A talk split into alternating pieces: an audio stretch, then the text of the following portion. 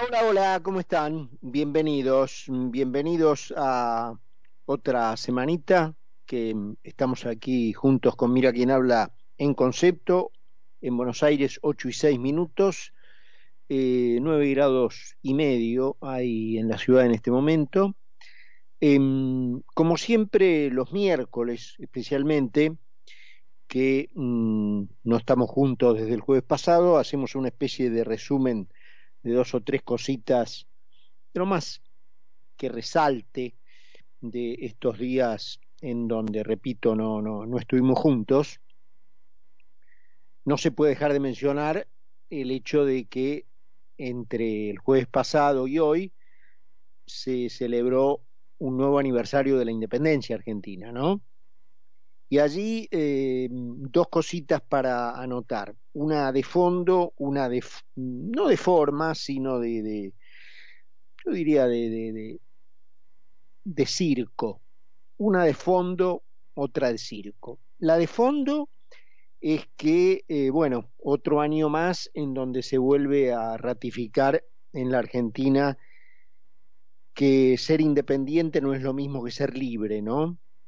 Eh, lamentablemente la Argentina es un perfecto caso de un país independiente porque en teoría también, porque en la práctica la, verdad es que cada vez es más de, dependiente de andar pidiendo escupideras, pero digamos que en teoría es institucionalmente independiente de otros países, pero en donde sus ciudadanos, los argentinos, no son libres de mm, decidir sobre sus propias vidas, de tomar decisiones libres sin darle por ello cuenta a nadie eh, sobre sus vidas, sobre lo que quieren para sí mismos, para sus familias, eh, sea eso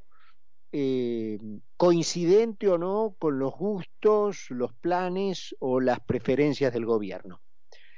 Lamentablemente, las decisiones de los argentinos sí están total y completamente influidas por una cantidad innumerable de regulaciones, prohibiciones, restricciones motivadas justamente por los planes, los gustos y las preferencias del gobierno.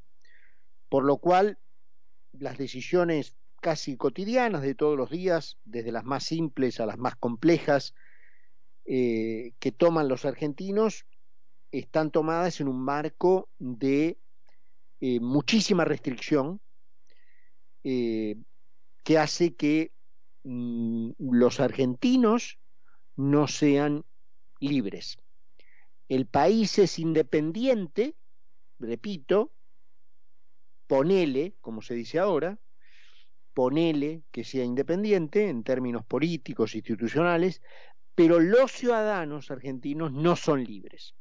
Entonces, este fue otro aniversario que sirvió para recordar eso, ¿no? O sea, y hacer votos para que algún día las dos cosas coincidan. ¿eh? La Argentina fue dentro del mapa latinoamericano quizás el primer país en lo que antes era la América española que fue independiente y libre.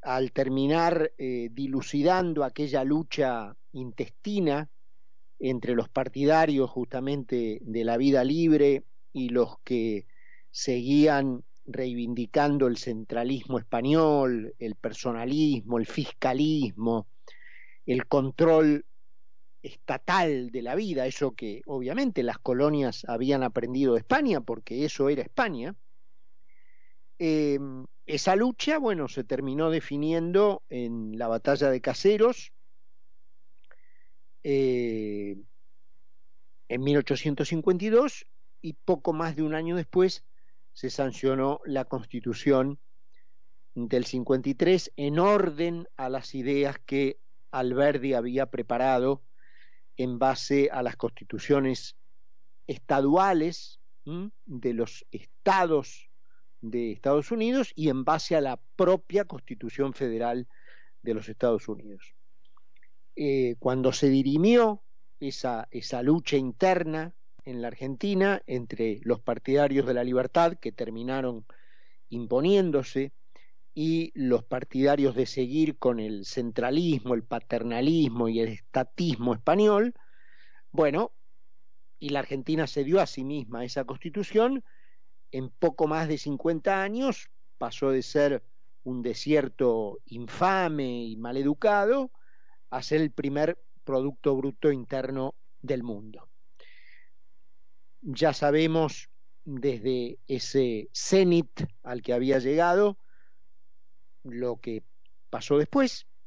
Eh, la los argentinos voluntariamente, supongo yo, sin que nadie los obligara, porque acá no hubo una invasión, no hubo una guerra que los argentinos perdieron, una decisión voluntaria de regresar eh, a aquellas nociones de la colonia, ¿no? Del centralismo español, del control estatal de la vida. Eso ocurrió más o menos alrededor de mediados del siglo XX y todo eso nos trajo a esta miseria actual. Así que ojalá en años siguientes podamos eh, volver a ser un país libre e independiente. La Argentina quizás en América Latina fue el primero que lo logró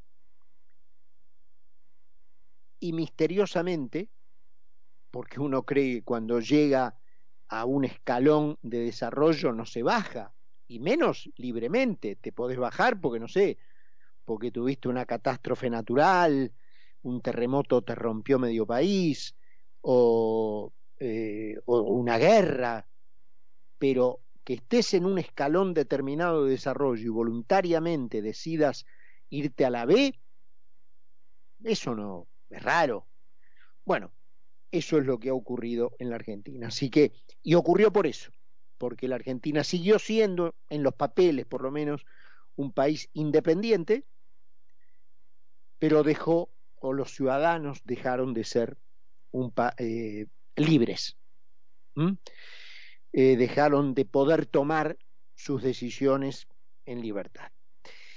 Em, eso, por supuesto, en lo que se refiere a una nueva celebración del 9 de julio el domingo. Después tuvimos eh, ese mismo día, por eso tenía la versión del comentario así de fondo, digamos, y la, y la versión de circo, la entre comillas, inauguración, saben que el kirchnerismo es quizá el maestro más excelso en inauguraciones probablemente del mundo, que el mundo haya conocido, del eh, famoso gasoducto. Que empecemos por decir que, claro, un país paradójico no podía perderse esta oportunidad de entregar una de las paradojas no solo más grandes que ha conocido el país de los últimos tiempos, de los últimos años, sino más trágicamente graciosas, ¿no? El gasoducto lleva el nombre del tipo que implementó una política que dejó a la Argentina sin gas. O sea, el tipo que hizo que a través de la política que él implementó el país dejara de tener gas el nombre de ese tipo es el nombre del gasoducto. es una cosa, digamos, increíble, ¿no es cierto? Y después, bueno, lo que ya sabemos, la mentira, la farsa, inauguración de nada, porque por ahí no corre un gramo de gas. Este, es más, fueron obvias las imágenes de los caños que a 40 metros de donde estaba el trío de impresentables eh, terminaba en la nada misma, ¿no? A la vista de todo el mundo. Seguramente esa toma de dron se les pasó, ¿no? Em, y de allí pasamos a, bueno, lo que es el ministro candidato, el señor Massa, en una enésima versión de el plan Platita. Ha empezado por eh, quizás la franja más castigada de la sociedad argentina, los jubilados, eh, aquellos que ganan 130 veces menos por el mismo concepto, es decir, por jubilación, que la vicepresidente, que se llena la boca hablando del pueblo, hablando de los jubilados, hablando de los que menos tienen, de los pobres, ¿eh? y en bolsa eh, casi 9 millones 300 mil pesos por mes, de los cuales no dona un solo centavo, al contrario, presiona para reclamar más dinero por retroactivos o moratorias eh, de jubilaciones ilegales que solo son efectivas hoy porque quien las paga es una soldado de ella, la señora Raberta, que estaba justamente al lado del impresentable ministro candidato cuando anunció esta, eh, este plan platita para los jubilados con el formato de créditos, ¿no? Em, son créditos de hasta 400 mil pesos cuya cuota mensual no puede superar el 30% de los saberes, a 29% de tasa anual. Obviamente, quien escucha en la Argentina 29% con lo que está ocurriendo con todas las variables, el dólar a más de 500, la tasa de inflación a 140%, eh, la, la misma tasa de interés que está refrenada, pero que está cerca de 85%, eh, entonces escucha 29% y dice, bueno, es obviamente otro regalo, otro regalo proselitista, porque, bueno, uno tiene que caer en la conclusión de que es inútil, ¿no? Eh, no conocen otra cosa, desde las bicicletas de Perón y las muñecas de Evita, eh, el peronismo eh, es más fuerte que él, es decir, no puede evitar em, unir la idea de las elecciones con la idea de la prostitución.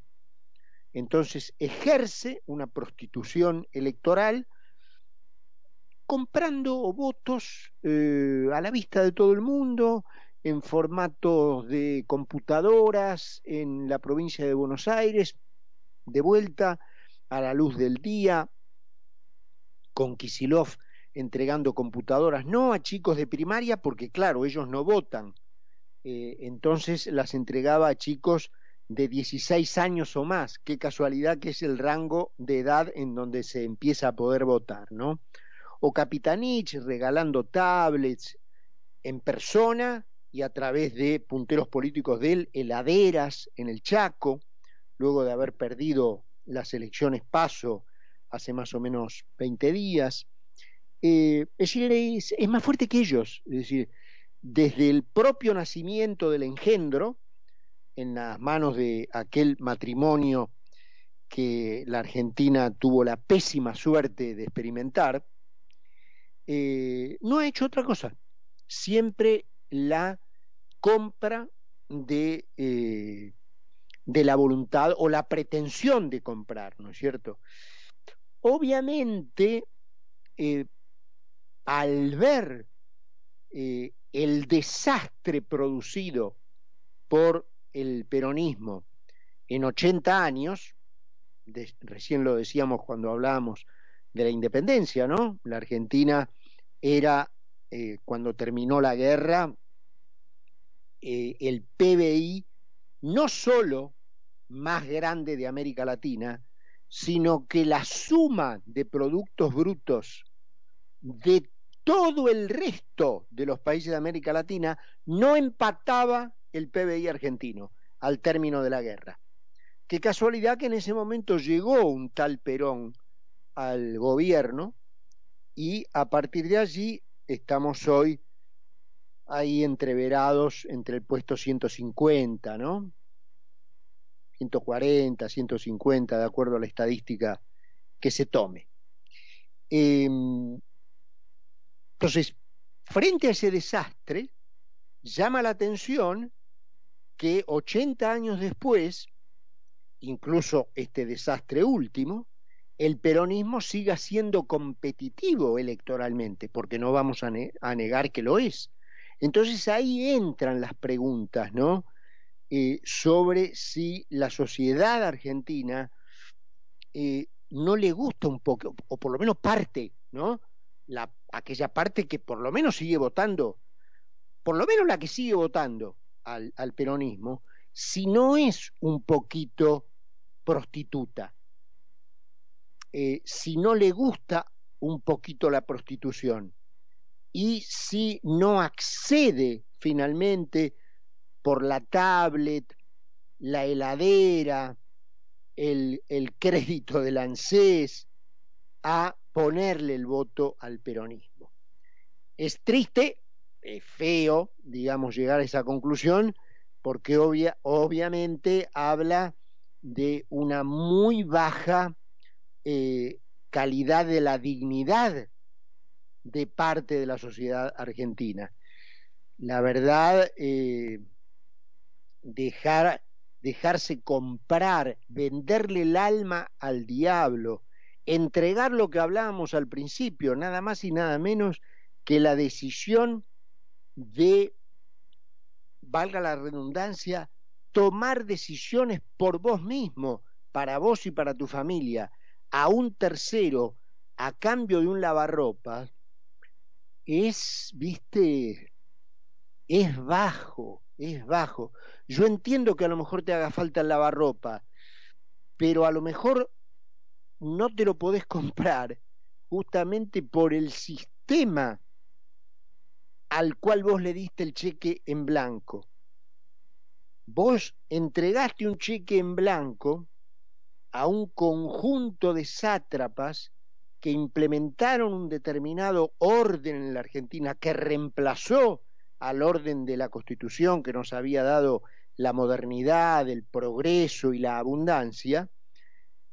Eh, y eso, y ese sistema es el que hizo que vos no pudieras tener lavarropa por tus propios medios, no te lo pudieras comprar y el de la marca que se te cantara el culo y el del formato que se te cantara el culo y el de las características que se te cantaran el culo a vos porque te lo pagabas con lo que vos te ganabas, porque vivías en un sistema eh, que generaba una determinada afluencia económica que hacía posible que no solo vos, sino el promedio de la gente pudiera acceder a esos enseres mínimos de confort. Hoy, la única vía de llegar a tu heladera, a tu tablet o a tu lavarropa es que venga un señor capitanicha a regalártelo porque vos le entregaste a ese conjunto de sátrapas la capacidad de organizar un sistema que los enriqueció a ellos y te llevó a vos a no poder con tu trabajo, con tu ingreso, con la toma de tus decisiones, comprarte lo que quieras. Desde la ropa, vivir donde quieras, mandar a los chicos al colegio que quieras. Esa noción, y mirá cómo los temas finalmente ya en el redondeo de este comentario, sin querer, ¿eh? sin querer, se unen. Empezamos hablando de lo libres que deben ser los ciudadanos y ahora al comentar este tema de los créditos del ANSES de masa, que eh, es una nueva versión, un nuevo capítulo del plan Platita, cómo los temas se unen, ¿no es cierto? Es decir, al no tener, al haber entregado los ciudadanos su capacidad para decidir libremente, el país entró en una espiral de pobreza que al menos parte de la sociedad solo puede acceder a ciertos enseres de confort si el señor político se los regala. Y el círculo vicioso sigue profundizándose porque a cambio de que se los siga regalando, le sigo entregando mi capacidad de decidir por, mí mismo. Y mientras le siga entregando mi capacidad de, de, decidir por mí mismo, más pobre voy a ser, menos posibilidades voy a tener de comprarme lo que quiera, lo que se me cante el culo, con mi trabajo, con mi ingreso, con lo que yo dispongo, con lo que producen las decisiones que en libertad tomo, un círculo vicioso, una espiral que se va haciendo cada vez peor, ¿no es cierto? Entonces, bueno, lo que decíamos, sin querer, porque no, estaba planeado conectar aquello de la independencia y de la libertad que hablábamos al principio con este tema de los créditos de masa en un nuevo capítulo de la indignidad, no digo de toda la sociedad, pero sí de parte de ella. Eh, pero bueno, finalmente, como dice la propia señora de Kirchner, ¿no? Todo tiene que ver con todo. Así que sí, todo tiene que ver con todo. Efectivamente, este, esa indignidad de permitirles que descaradamente te vengan a comprar como si fueras un prostituto eh, tu voto, ha hecho posible que no seas libre. Que tu país quizás sea independiente, pero que vos no seas libre. Y que al no ser libre, porque solo la libertad genera riqueza, al no ser libre justamente estés debatiéndote en una pobreza cada vez más baja, eh, cada vez más miserable y cada vez más indigna. Eh, 8 y 28 minutos, hay 9 grados solamente en la ciudad. Presentamos el programa y estamos de regreso con una nueva celebración para hacer un contraste ¿no? entre esto que vivimos y los casos de excepción, como comentábamos la semana pasada. Hoy tenemos otro, les quiero traer otro, a propósito del aniversario de una joven y pujante compañía que ha puesto todo arriba a la mesa para ir adelante. Carlos Mira y Carlos Poncio hacen Mira quien habla por concepto 955.